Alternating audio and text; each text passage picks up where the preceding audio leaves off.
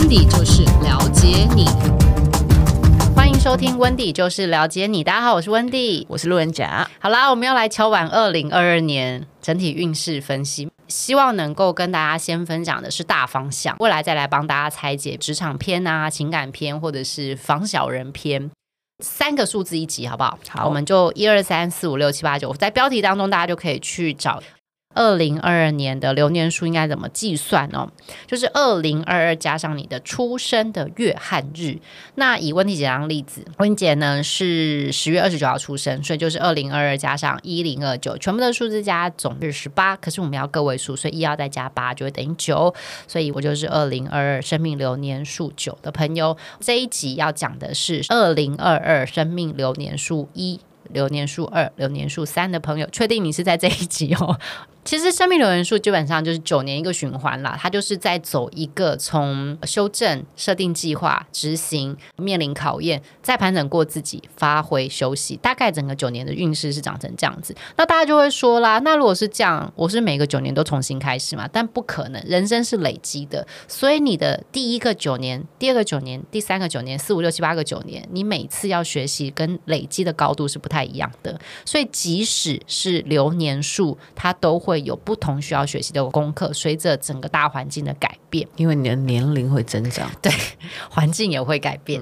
那我们先来看一下。二零二二总共有几个二？这个数字组合起来就很多。你看它有三个二，所以它有三跟二，还有三个二加起来是六。嗯，所以它有二、有三、有六，综合起来，整个二零二二年我们正在经历整个大年份当中，它要求的是你必须用共好、理解对方的态度，带着你的创意，以及你愿意主动先做表率，去建立你在今年的关系，甚至是你今年想要建立的形象。所以，二零二二，如果你是一个愿意不计较、先往前做第一步的人，某一个程度你会抢得先机。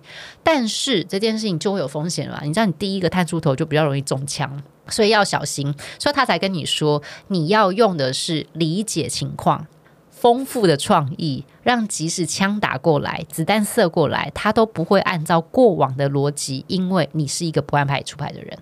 这件事情其实蛮难的，很难，非常非常难，所以我才说二零二二在准备整个那内容方向的时候蛮有压力的，因为我不太确定怎么告诉大家保持一种永远滚动式调整，又要核心不变，这真的很难。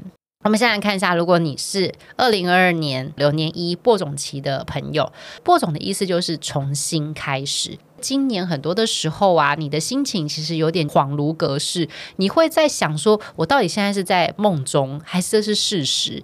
因为有的时候你会在一个现实的状态下去想到你过去的一些经验值，Deja vu，对 对，没错。播种期的朋友，最重要的一件事情是你有多少的能量、跟能力、跟信心，把你觉得不好的事情就留在过去。二零二二年，你要一层一层的去脱掉，不是洋葱，一层一层的去卸下你对你自己的不信任。还有呢，你也觉得说自己不可能会成功，这件事情呢，其实是在播种期的人最重要的功课。他们很多的时候是这样。好运来的时候，他会很悲观的看说：“你看呐、啊，这么多人就选我，我很衰欸。”可是其实这件事情有可能会让你一炮而红，嗯，所以这基本上真的是观念性的问题。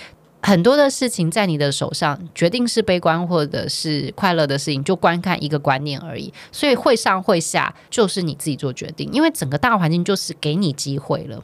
你要相信，对的人也会把错的事做好。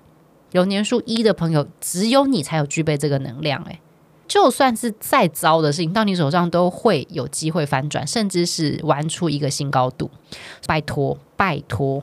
当机会来找你的时候，如果你觉得生气、慌张、不确定，就去找你的朋友聊天，把这件事情带给他们听，他们会用比较不同角度来告诉你说，这或许对你来说是一个翻转的机会。去年其实你蛮闷的，甚至是前几年你都蛮闷的，把握这个可以向上改变的机会点。流年数一的朋友，我可以理解你很痛苦。过去很多的事情上面，其实是给你很多不好的想法或者是一些经验值，但没有关系。今年只要你愿意放下，只要你愿意踏出那一步，机会就在你的手中。我们来看一下流年数二值福期的朋友，代表的意思叫等候，你必须让别人来喂养你。比如说，当一个种子种下去的时候，你只能做等的动作，你知道为什么吗？因为你要等太阳，你要等雨水，你要等土壤丰富，其他你都不能做。你能够做就是等这些都喂养你好了之后，你才有机会发芽。所以流年数二蛰伏期的朋友要很会跟大家携手，将利益最大化。其实你是在帮你自己找到最大化的利益，可是你是有愿意共同付出跟包装过的。因为在个人利益最大化的时候，你很难不被人家说你是一个贪心的人，你也很难不被贴上说心机很重。所以，直夫妻的朋友在下半年的时候，其实也容易进入口舌之争。别人就是会弄你，可是呢，你也没有办法说你不是，因为你真的就是，就 是你真的就是啊，只是前半年包装的太好了，没有被发现的。你就是奔着利益来的啊，你就是，你真的就是，你没有要功好。所以，支付期的朋友演就要演全套，整年真的演就演好全套。你就算在拿自己的利益的时候，都要把等同的利益分享出去。嗯。大家一起吃，大家就一起嘴软；大家一起拿，大家就一起手软。嗯，这是在蛰伏期的朋友要很有 EQ 的做这件事，但是你又不能让大家觉得说，哎，你在挖坑给我跳。嗯，不行，就这个真的完全超级无敌考验你社会化多少，还有你在整个职场关系老二逻辑应该怎么做。如果你能够做到这一点，其实你今年反而通过团体战到下半年哦，下半年你会被人家推崇说，拜托啦。你来当那个 leader，你就成功了。你不能自己说要，你要让人家推你上去。好，如果你是有老大心态的人，你这上半年就忍一忍，真的要忍，真的要忍，要不然你每天光被人家弄，你就会发疯。一直一直要到九月，你觉得你不觉得很痛苦吗？一直被弄到九月，很累啊！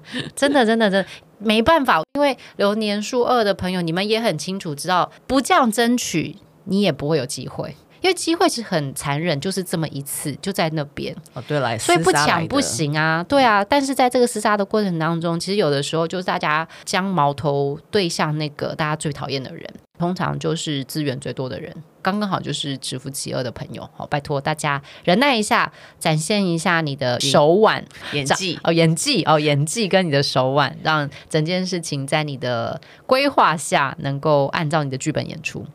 最后来看一下流年数三萌芽期，恭喜了，终于要萌芽了。